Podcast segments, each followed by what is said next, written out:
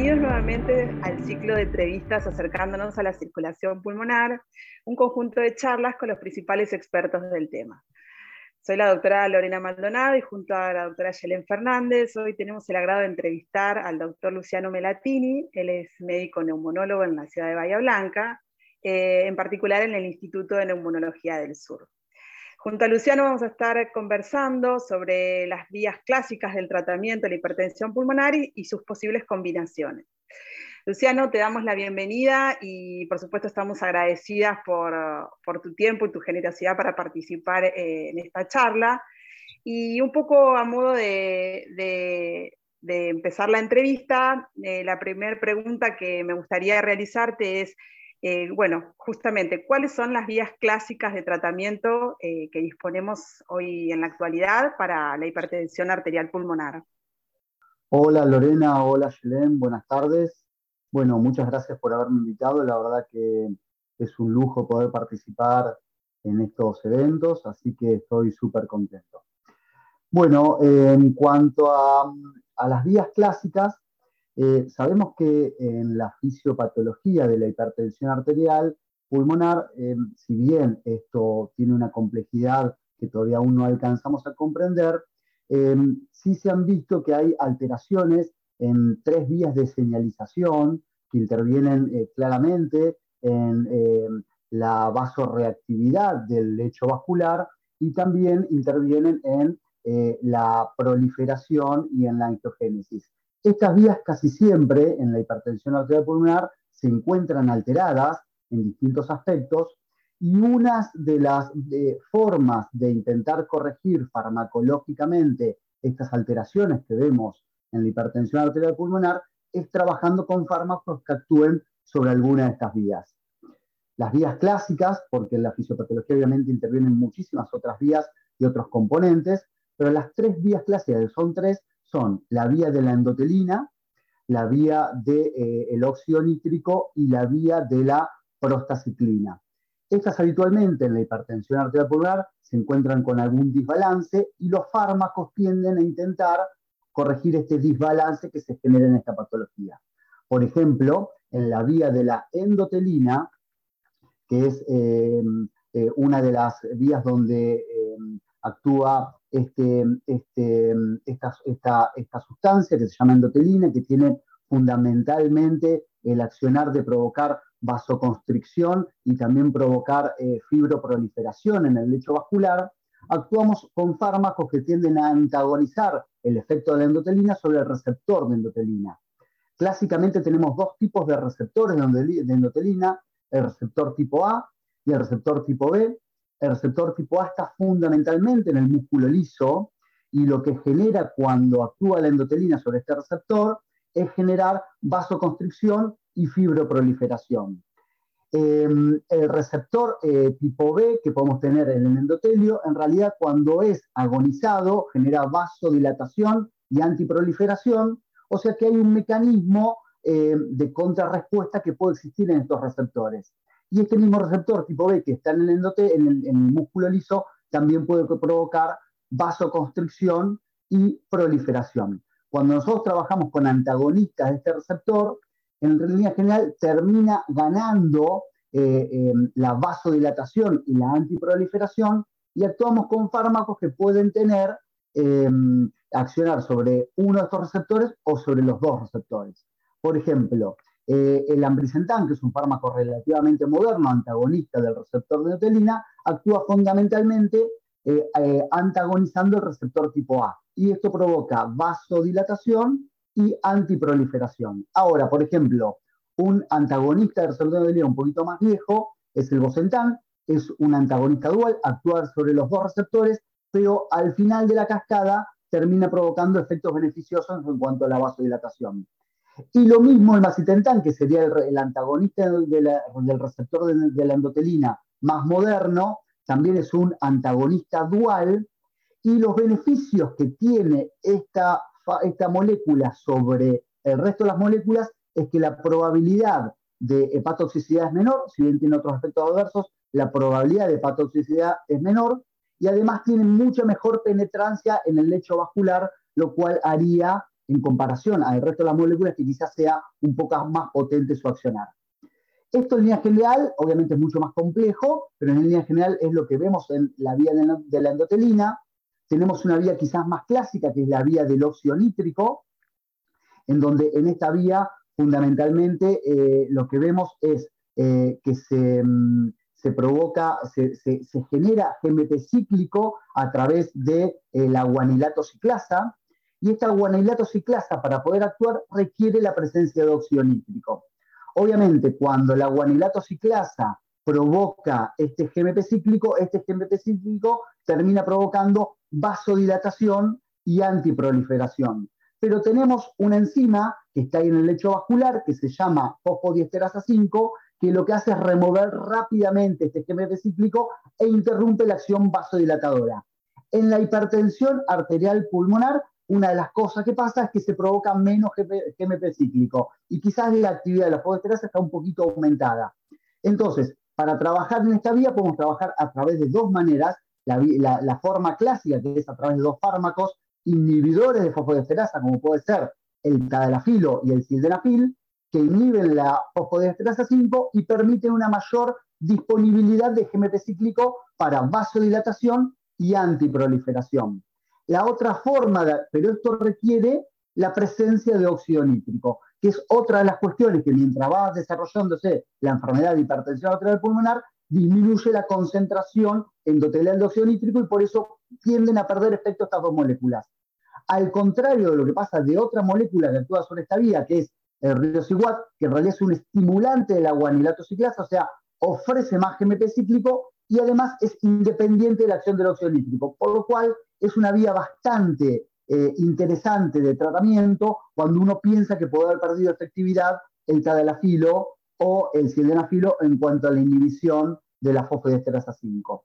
Y por último, la última vía, eh, que es la vía de las protaciclinas. Sabemos que las protaciclinas actúan sobre el receptor del, receptor prostanoide del lecho vascular, que genera la producción final de AMP cíclico, que también es un vasodilatador y eh, genera antiproliferación. Es bien sabido que la cantidad de receptores IP y la cantidad de prostaciclina disminuyen la hipertensión arterial pulmonar, por lo cual, em, eh, digamos, eh, eh, agregar fármacos que son análogos de la prostaciclina, o sea, son derivados de la prostaciclina, pero no son prostaciclina en sí, son análogos em, sintéticos de la prostaciclina, puede generar un estímulo muy potente sobre el receptor IP y esto generar mayor cantidad de AMP cíclico. Y por último, en esta vía, eh, si bien no son derivados de la prostaciclina, eh, no son análogos de la prostaciclina, pero actúan potentemente sobre el receptor eh, prostanoide, tenemos al Celexipac, que es una molécula farmacológicamente distinta, pero que actúa agonizando el receptor de la prostaciclina y generando más AMP cíclico, más vasodilatación y también antiproliferación. En línea general, estos son los fármacos eh, eh, perdón, en la, me olvidé decirles que la vía de la prostaciclina, obviamente los análogos más comunes que tenemos eh, derivados de la prostaciclina son el hilopros, el epoprostenol y el teprostinil que se puede usar en distintas vías, como puede ser la inhalada, la endovenosa, la subcutánea y también el teprostinil bioral. Pero en línea general, estos son los fármacos y las distintas vías clásicas con las que actuamos. Obviamente se están desarrollando vías nuevas pero todavía no tenemos esa disponibilidad de utilizar ese tipo de fármacos. Así que bueno, en línea general son las vías eh, en donde actuamos en el tratamiento de la hipertensión arterial pulmonar. Excelente, Luciano. Eh, buenísimo cómo sintetizaste todas las vías y las opciones que tenemos.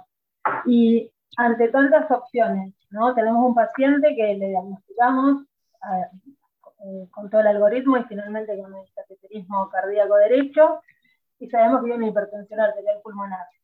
Hoy en día, o sea, teniendo estas opciones terapéuticas, ¿cómo elegimos un esquema terapéutico sobre otro? ¿O qué, vías elegimos inicialmente? Bueno, muy interesante la pregunta. La verdad es que eh, obviamente nosotros eh, para dar un tratamiento inicial o de inicio en un paciente con hipertensión arterial pulmonar, estamos muy basados en las guías clínicas de hipertensión arterial pulmonar. Em, obviamente sabemos que han salido guías nuevas en este año, en el 2022, y han modificado un poco nuestra forma de, percibir los tratamientos. Sin embargo, obviamente, con la evidencia clínica que hoy tenemos, y las guías son muy claras en eso, este, vamos a tener que basarnos para indicar el tratamiento en una estratificación de riesgo inicial. O sea, va a depender el tipo de tratamiento que vamos a iniciar y qué vías vamos a utilizar para tratar este paciente con hipertensión arterial según la valoración de riesgo. O sea, ¿qué quiere decir esto? Según lo grave o no que está nuestro paciente. Claramente hace tiempo que las guías dividen a nuestros pacientes con hipertensión arterial pulmonar en bajo, intermedio o alto riesgo y a la hora de tratarlo vamos a intentar saber con la mayor certeza posible en qué grado de riesgo está nuestro paciente y según el grado de riesgo lo vamos a tratar. Las guías son bien claras que el tratamiento de inicio, un paciente que está sin comorbilidades cardiovasculares, porque esto es algo bastante interesante que agregan las guías, eh, paciente con hipertensión arterial pulmonar, con o sin comorbilidades. Pero bueno, para no eh, eh en este tema, un paciente con hipertensión arterial pulmonar que mantiene un perfil de riesgo bajo o intermedio, las guías son claras que el paciente debe iniciar con un tratamiento combinado de inicio, o sea, las dos fármacos en forma simultánea, con un antagonista del receptor de endotelina y un inhibidor de la fodesterasa en forma conjunta. Para eso, obviamente, tenemos ensayos clínicos muy grandes que nos habilitan a usar esta, combinación de fármacos. Uno de los ensayos grandes es el estudio Ambition, que ya tiene varios años y que es uno de los que más evidencia clínica tiene y que habilita el uso combinado de ambrisentan, un antagonista selectivo de eh, eh, la endotelina, la de endotelina, más eh, eh, tadalafilo, que es un inhibidor de la fobesterasa. Obviamente, esta es la combinación que tiene una de las mayores combinaciones que tiene mayor evidencia en nuestra práctica clínica.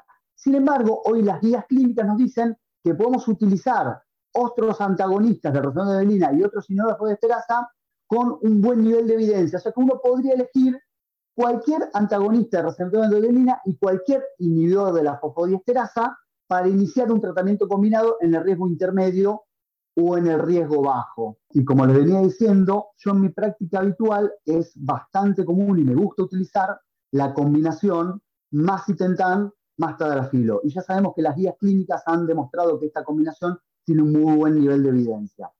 Ahora, si uno les toca tener un paciente que de inicio en nuestra estratificación de riesgo está en un riesgo alto, las guías clínicas nos dicen que tenemos que utilizar triple terapia de inicio. Y esto es bastante interesante porque en realidad lo que hay que hacer, obviamente, es un antagonista de receptor de endotelina, cualquiera de los que querramos, un inhibidor de esterasa, cualquiera de los que querramos, más un prostanoide parenteral, que el que por ahí tendría más nivel de evidencia sería el epoprostenol endovenoso, pero también nos habilita a utilizar el teprostinil subcutáneo, que también es una vía parenteral.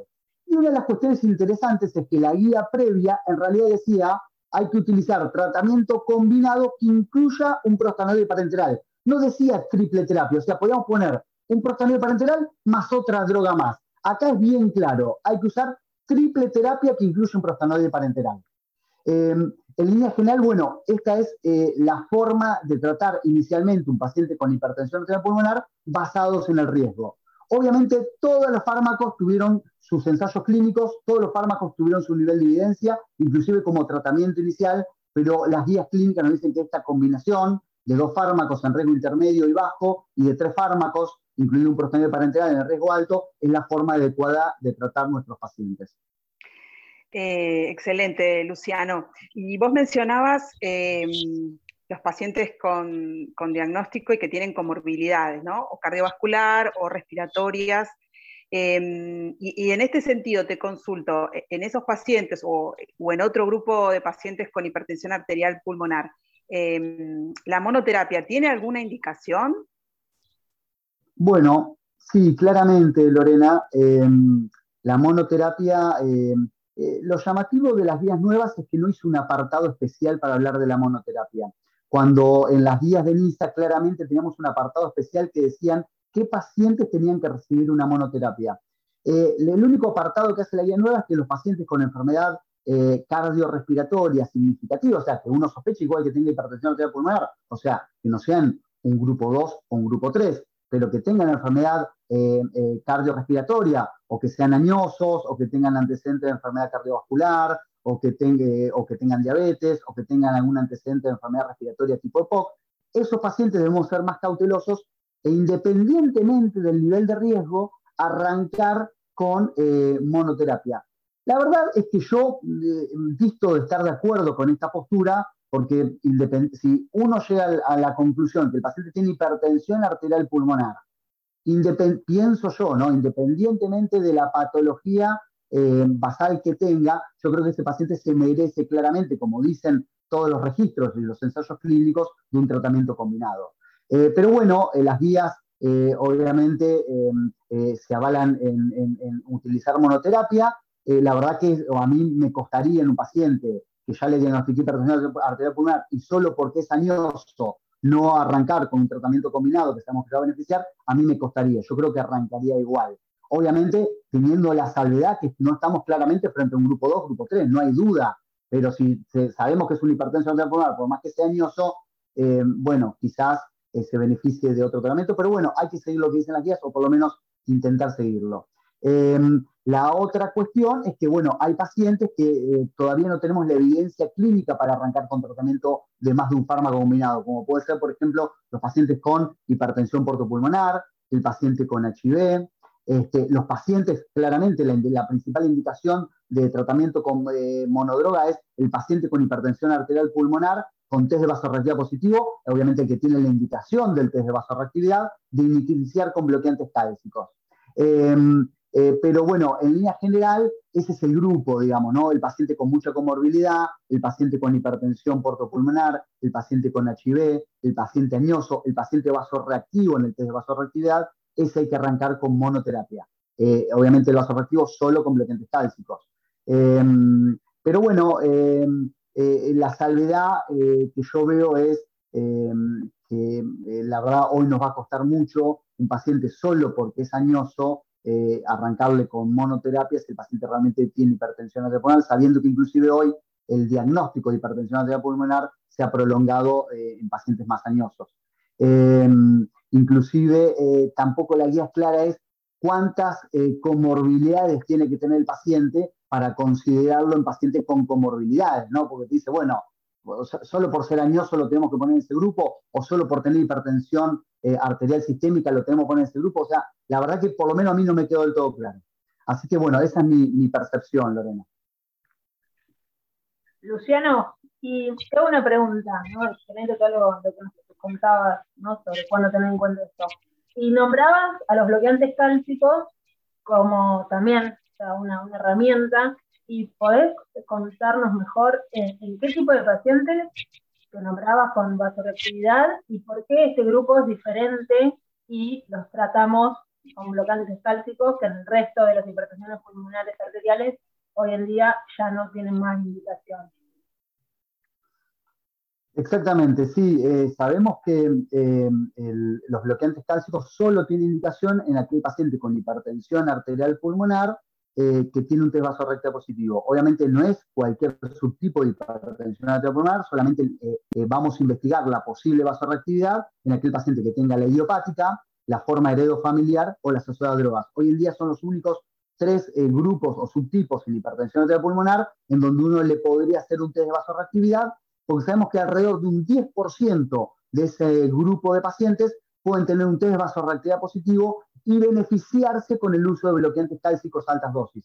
Cuando digo beneficiarse, son pacientes que si logran mantener la vasoreactividad, van a prácticamente normalizar la hemodinamia y normalizar sus síntomas clínicos. Entonces, poder encontrar este pequeño grupo de pacientes, 10% de los idiopáticos, heredos familiares o asociados a drogas, es un paciente que a largo plazo va a tener un excelente pronóstico. Va a casi normalizar la hemodinamia y eh, va a tener eh, una sobrevida extremadamente muy larga solo con el uso de bloqueantes cálcicos.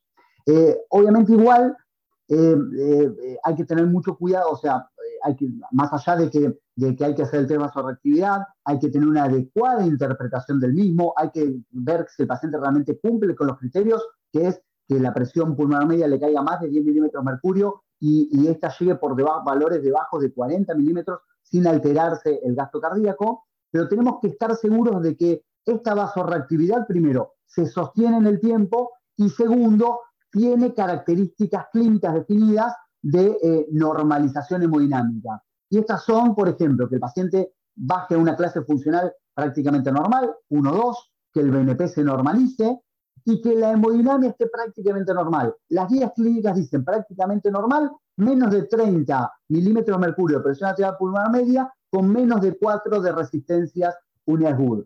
Y el hecho de hacer siempre el test de vasoreactividad en este grupo de pacientes eh, se eh, eh, correlaciona con que si los encontramos vamos a tener pacientes de excelente pronóstico a largo plazo.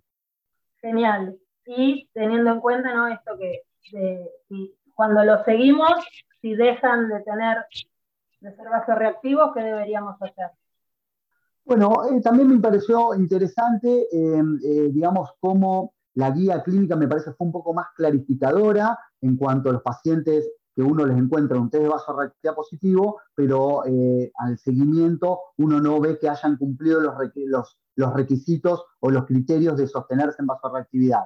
Eh, ese grupo de pacientes claramente uno tiene que agregarle drogas específicas como si, como si el paciente no hubiera sido vasoreactivo. Eh, según el riesgo, uno le agregará dos drogas de inicio o eventualmente, si está alto riesgo, tres drogas.